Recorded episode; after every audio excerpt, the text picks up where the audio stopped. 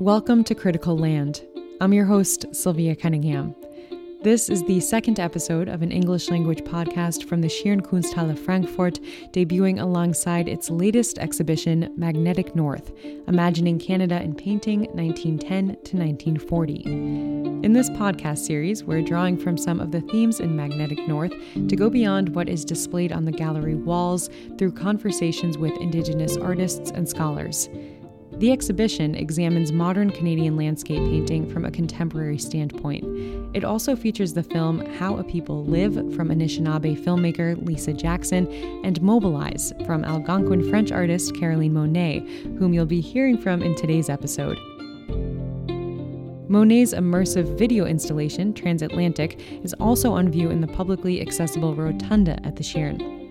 A quick note we talked about the group of seven in the first episode of Critical Land with the exhibition's curator Martina Weinhart and Lakota Scottish art professor Carmen Robertson. So if you haven't listened to those interviews yet, you can do so at schirn.de slash magazine. Now to today's episode. Caroline Monnet is a multidisciplinary artist based in Montreal. She grew up in both Gatineau, Quebec and Brittany, France. Her mother is Algonquin, her father is French, and she works with many different mediums, including filmmaking, sculpture, installation, and painting. What you're hearing now is sound from Monnet's short film Mobilize, one of her works on view at the Schirn. The film has an incredible driving pace, from the music performed by Tanya Tagaq to the actions we see on camera. There's one man masterfully paddling through the water, others are peeling birch bark to make a canoe. We also see scenes in the bustling city, including Mohawk iron workers climbing atop steel girders. I asked Caroline Monnet how this film came to be. So it's in 2015 that the National Film Board of Canada approached me to rework materials from their archives, and this was part of their souvenir series. So we were four filmmakers across Canada to make a three minute video with their archives. And the only direction they, they gave us was to portray Indigenous identity, which I thought was a very abstract thing, uh, because for me, there are many Indigenous uh, realities. Um, I had access to over 800 films. Uh, most of them, of course, were made from a white male perspective, uh, approaching Indigenous people from an anthropological standpoint where the protagonists are always presented as very passive, uh, kind of busy working on their craft, and really insisting on remaining at the margins of uh, Canadian society.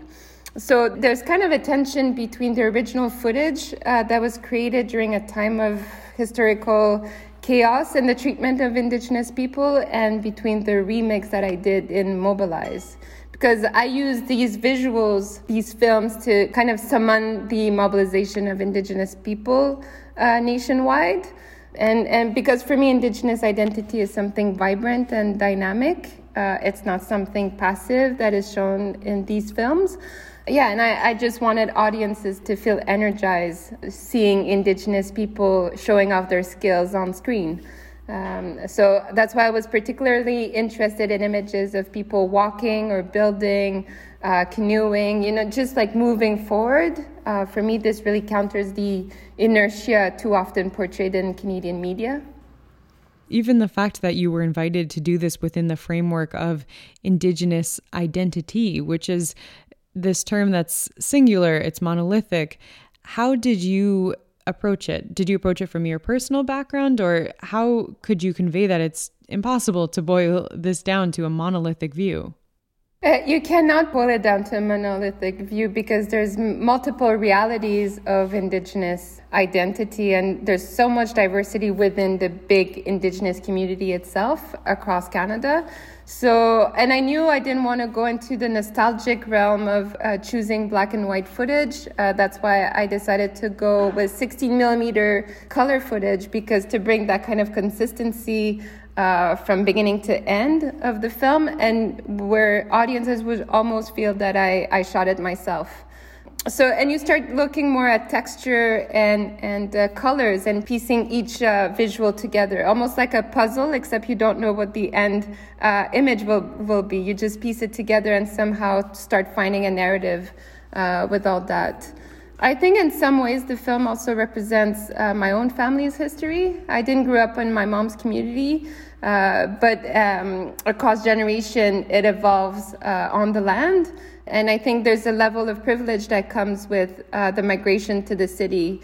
Of course, accessing uh, jobs and education, but with that privilege also comes a level of assimilation and trauma and displacement. Uh, and you start building a new narrative in the city. So I was really intrigued by that and the kind of notion of labor that is very different in the city that it is on uh, out on the land. It doesn't require exactly the same set of skill sets so and knowledge. Uh, so the film was really about that. And overall, I think Mobilize is really about um, pointing how Indigenous people were instrumental in shaping Canadian society. I mean, to the extent of building skyscrapers in, in our cities. So it was about saying that our presence as Indigenous people can no longer be ignored. You mentioned you narrowed down the scope to 16 millimeter color footage. How many hours of film was that then that you had access to work with? I mean, I had access to 800 films, but you start typing keywords because uh, you can't watch them all, obviously. And uh, the keywords were really about building and walking and indigenous people walking, indigenous people running, indigenous people building. And I, I wanted the idea of being in action and really not showcase a passive people. We're not stagnant in time. We're very active and we have a set of skills that are, you know, very uh, celebrated actually. You know, um, we're part of this society, this vibrant society, and, and we have our place within it. And uh, I wanted to show that. So uh, you have to work quite instinctively uh, with that process, working with archives. Um, I mean, I was using also Tanya Tagaq's uh, soundtrack, uh, which is was instrumental in bringing that level of energy as well in the editing. I edited on the soundtrack, and her music is has this traditional uh, connection while remaining very contemporary, um, almost like metal music, which uh, which I thought was really interesting to. Um, use the archives to speak about the future, and she, she, her, her um, sounds help bridge that. I've thought, yeah. Okay, so that uh, came into the process. I was going to ask about that. That came into the process relatively early then.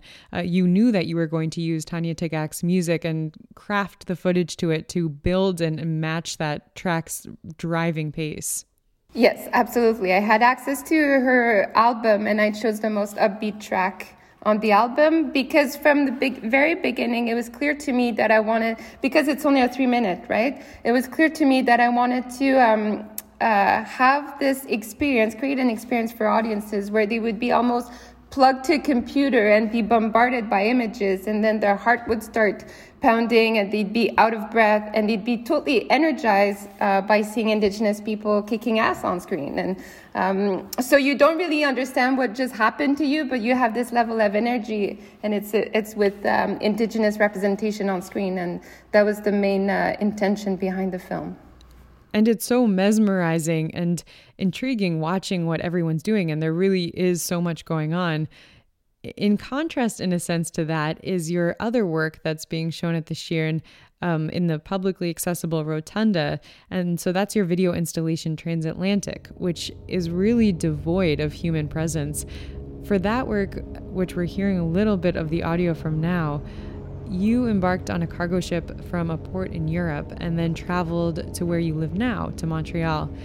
Can you describe what that journey was like for you?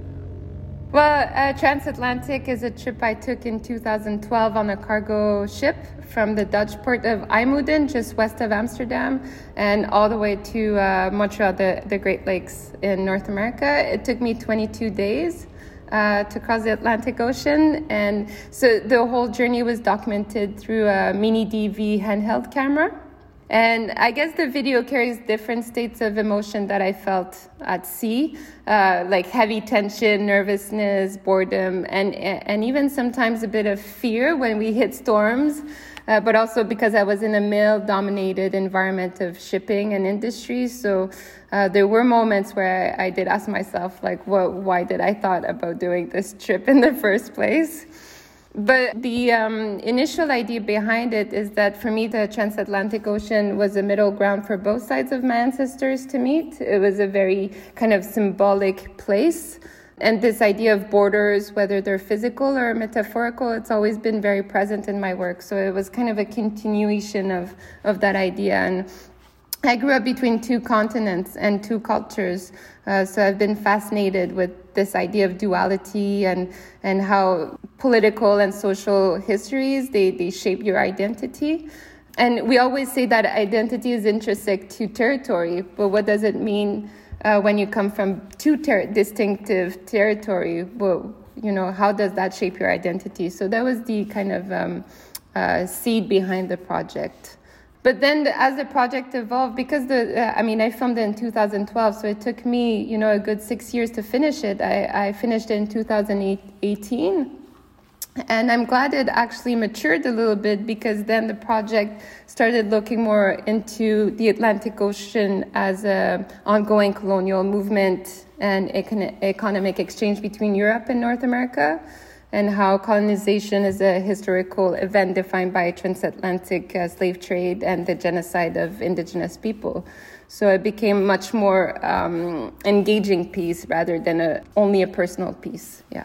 What do you think it was in those six intervening years that allowed that framing and narrative to develop in your head? Was it a matter of research or other projects that influenced your reflections on it? I guess it's just that I, I took the trip and then uh, um, the tapes were sitting on the shelf for a long time. I just didn't know what to do. I didn't have a clear idea of what to do with it. I knew I did not want it to be just a documentary piece. Uh, and that's why I removed all the, the men at work uh, in the piece. It's, it's very abstract, it becomes almost like a vessel.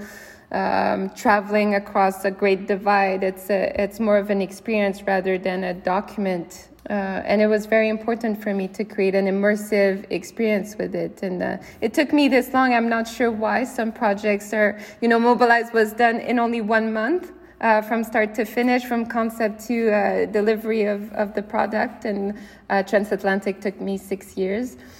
Uh, so yeah, it's a, a, I think it, I needed some uh, level of maturity as an artist and as a thinker to to uh, envision as some kind of an installation rather than just a document that would play at film festivals. Or I needed to evolve personally. I think. What we see at the beginning of the film is this more industrial scene with smokestacks. And then at the end of this whole voyage we see a cityscape at night with, you know, lots of buildings of course. And I felt that those images are very anchoring because, you know, I know exactly where I am. And it's the in between where it's just open waters where you, you feel totally sucked in, where you feel like you can get lost.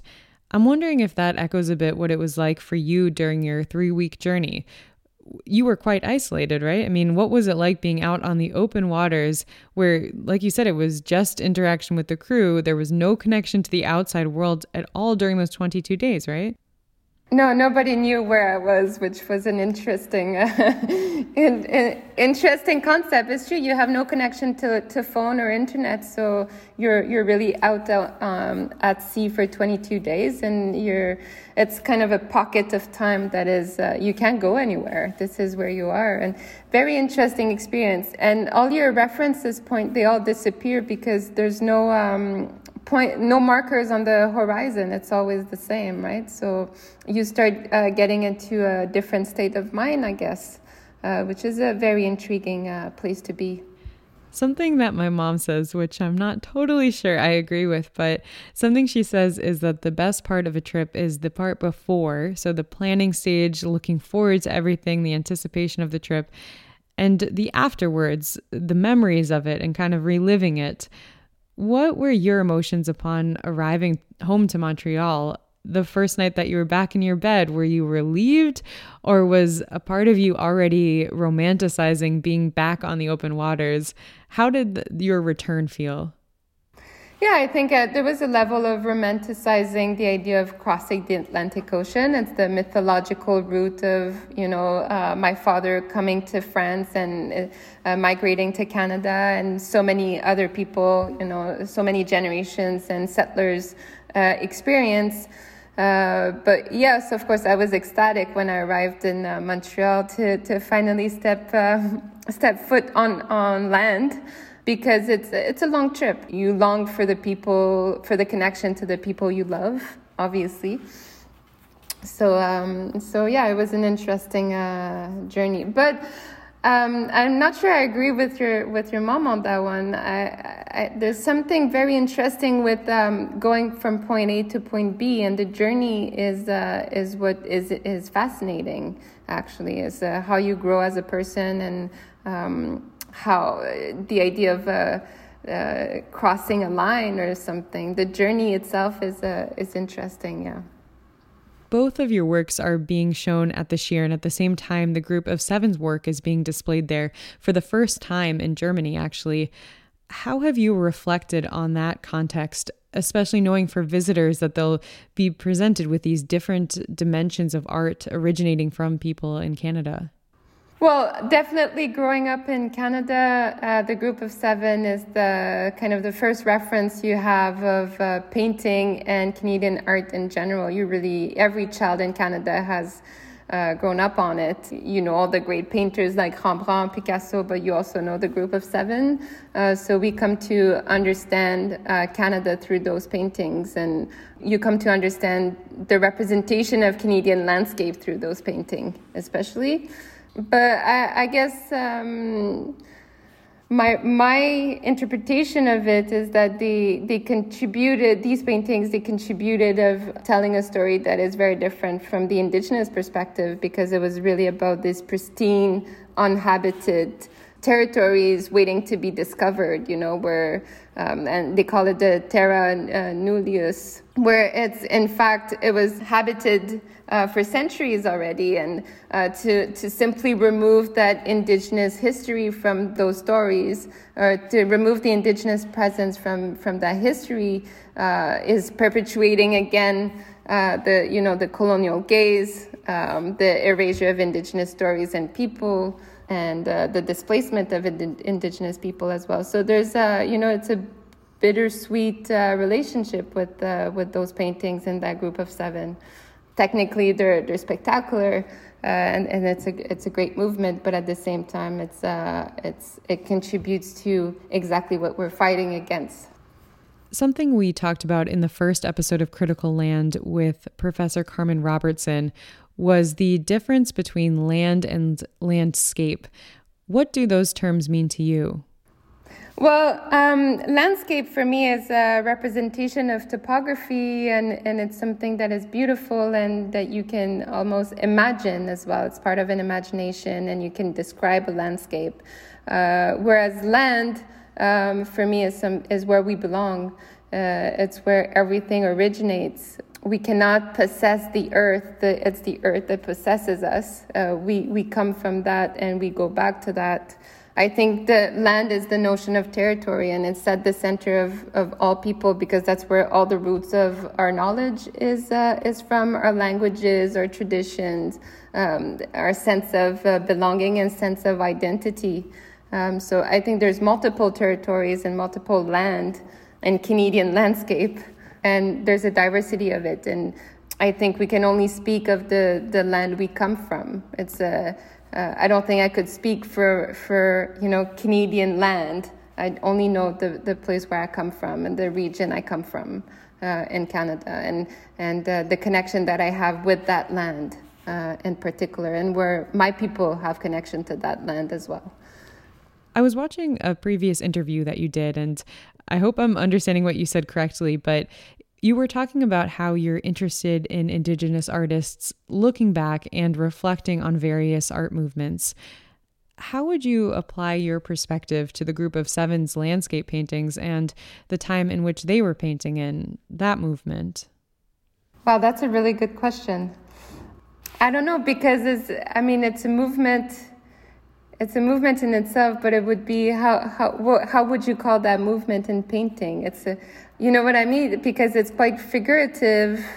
Uh, so I'm not sure it's a it's a movement that I would um, instinctively explore, such as modernism or Dadaism or Surrealism, or you know where it becomes a, a real movement um, worldwide. This particular group is very particular to Canada and the representation of landscape. Um, they're kind of explorers uh, on the land, right? They they set up they set out on the land and they try to represent it uh, to the best of their ability, but also adding their own um, settlers' gaze. So it's also a level of, of, their own imagination that is embedded in the work. So I'm not, uh, it's a really good question. I have to reflect on that one. Uh, what, how would I appropriate it from my own indigenous lens? Yeah. You come from both Algonquin and French heritage, and I've seen how you've previously talked about marrying traditional practices with contemporary practices and that your work is often building bridges. Did you learn about your Algonquin ancestry and heritage through your own upbringing, or have you come to learn about this history and traditions as an artist who is specifically confronting these themes in your art? Well, I would say as an artist, I was uh, I was doing work that is research based, so so it allowed me to go deeper into these these notions and and this knowledge, uh, and learning more about where I come from. Uh, but it's something that was always present uh, growing up. It's just not something you would talk around the kitchen table. You know what I mean? You you don't really talk about your culture uh, at home, or it's not something you start defining with your parents or, or with your siblings or aunts and uncles.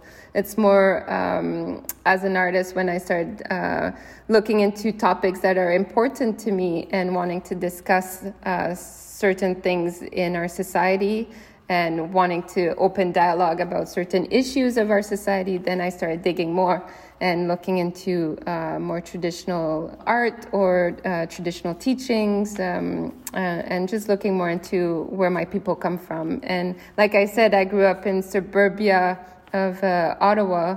So I didn't grow up in, in my mother's community, and I uh, I mean we would go back for funerals or wedding, but it wasn't um, wasn't something that was super celebrated uh, growing up. So it's only later that when it became a little bit more accepted, also in Canadian society, that you that I was able to dig uh, a bit deeper. Has that since become a bridge to your mother and extended family? I mean, has it become something you maybe would talk about around the kitchen table? Uh, yeah, maybe a little bit more because now it's so embedded in my life and the work that I do and uh, the research, part of the research that I do. Uh, so yes, of course, if my mom asks me what are you working on, then I'll, I'll, you know, I'll tell a little bit more about it, or or just the people that I have in my surroundings, or. Um, but I guess uh, I guess it's a way, you know. How can I put this? Um, it almost took only four generations to, you know, with cultural genocide to to erase us. And um, about not only 50 years ago, we weren't allowed to express ourselves creatively. So um, there's a certain level of responsibility that comes with the new generation and, and my generation to to be able to be present and keep those traditions alive. Uh, there's kind of a gap, you know, between my grandfather and myself uh, and just to be able to to work to bridge that gap and to to bring that back into my own family and my own uh, surrounding. I'd love to touch on one more of your films, Creatura Dada, and we'll add a link in our show notes so listeners can watch it after the interview. I was planning on describing it myself, but actually, I'd love if you would describe it instead. What this short film is. Creatura Dada. Um, well, it was the 100th anniversary of Dadaism, and uh, I was asked by the Festival du Nouveau Cinéma in Montreal to create a carte blanche, so to, to make a, a very short video.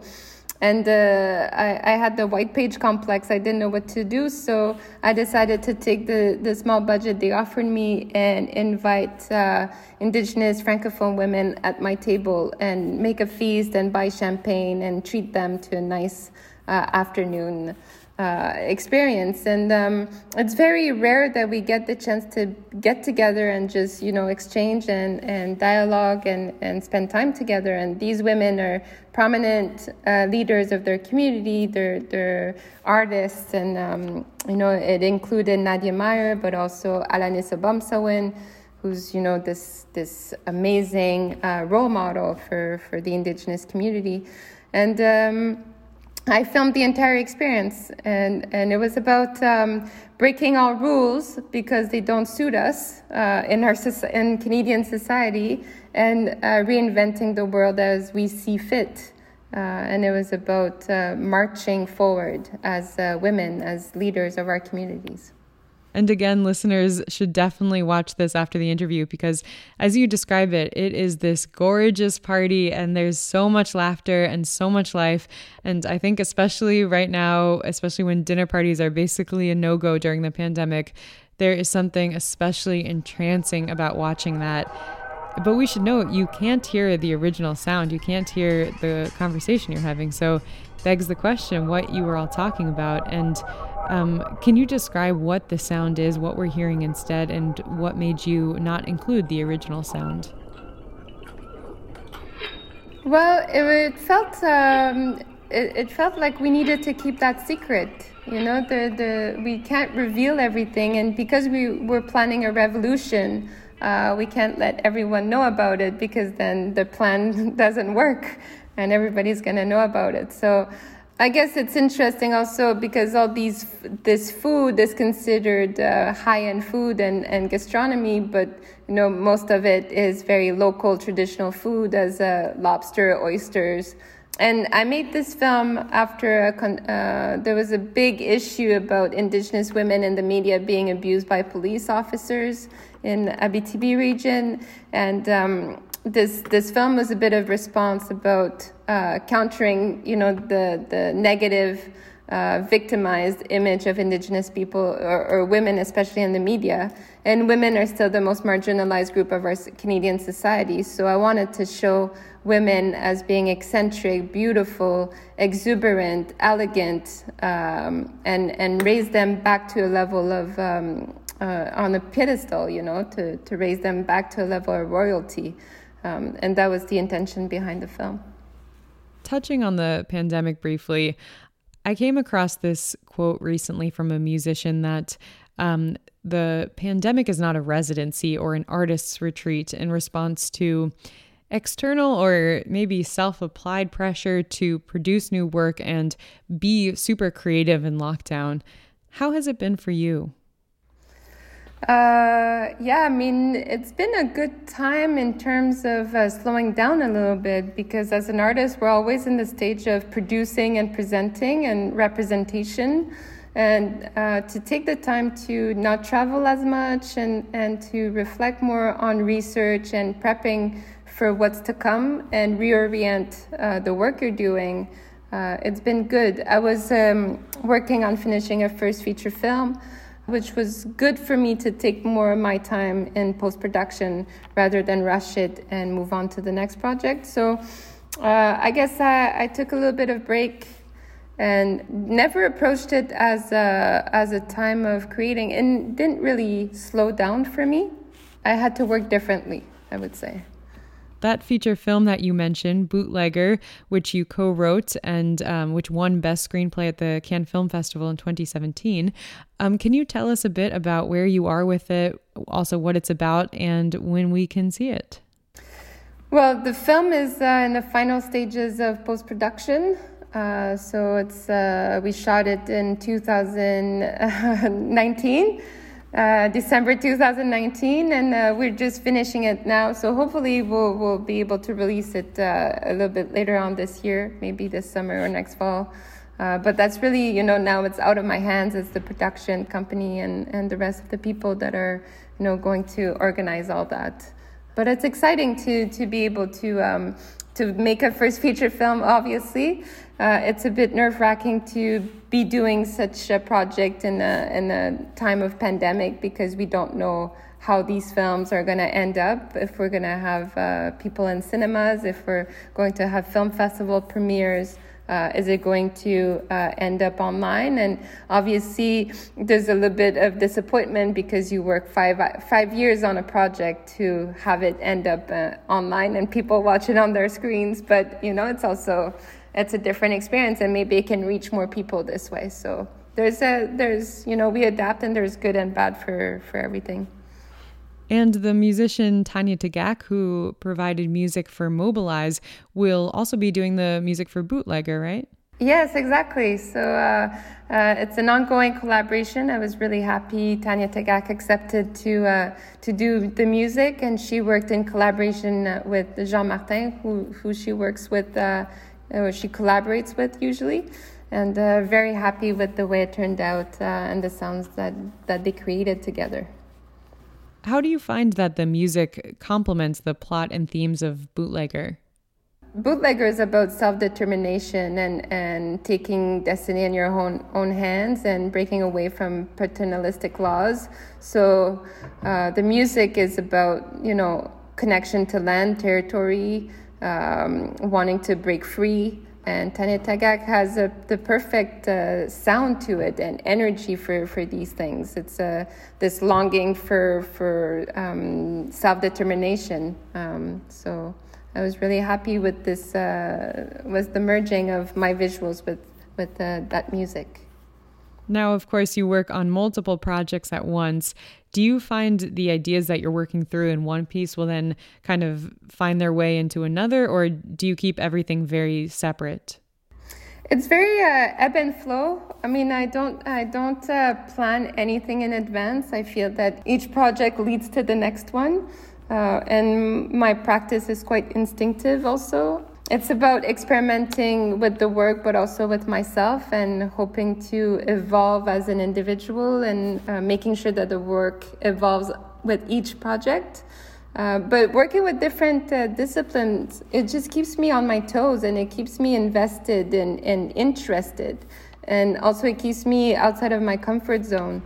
And, and I think that's where I can grow as an artist and as a person uh, and I can learn. But I mean, the thematics and the issues and um, the way I approach each project is the same. You know, it's uh, my my level of interest is the same, and there's always social engagement. And I, I think because I studied sociology, there's always a, a lot of um, social background to each project that I do, whether it's in visual, in sculptural form or in video form.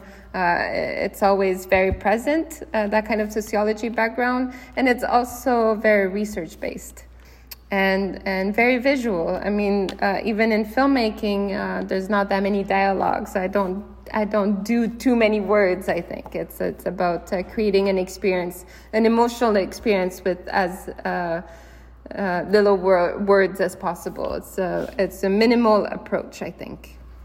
This year, you'll have your first solo exhibition at the Montreal Museum of Fine Arts.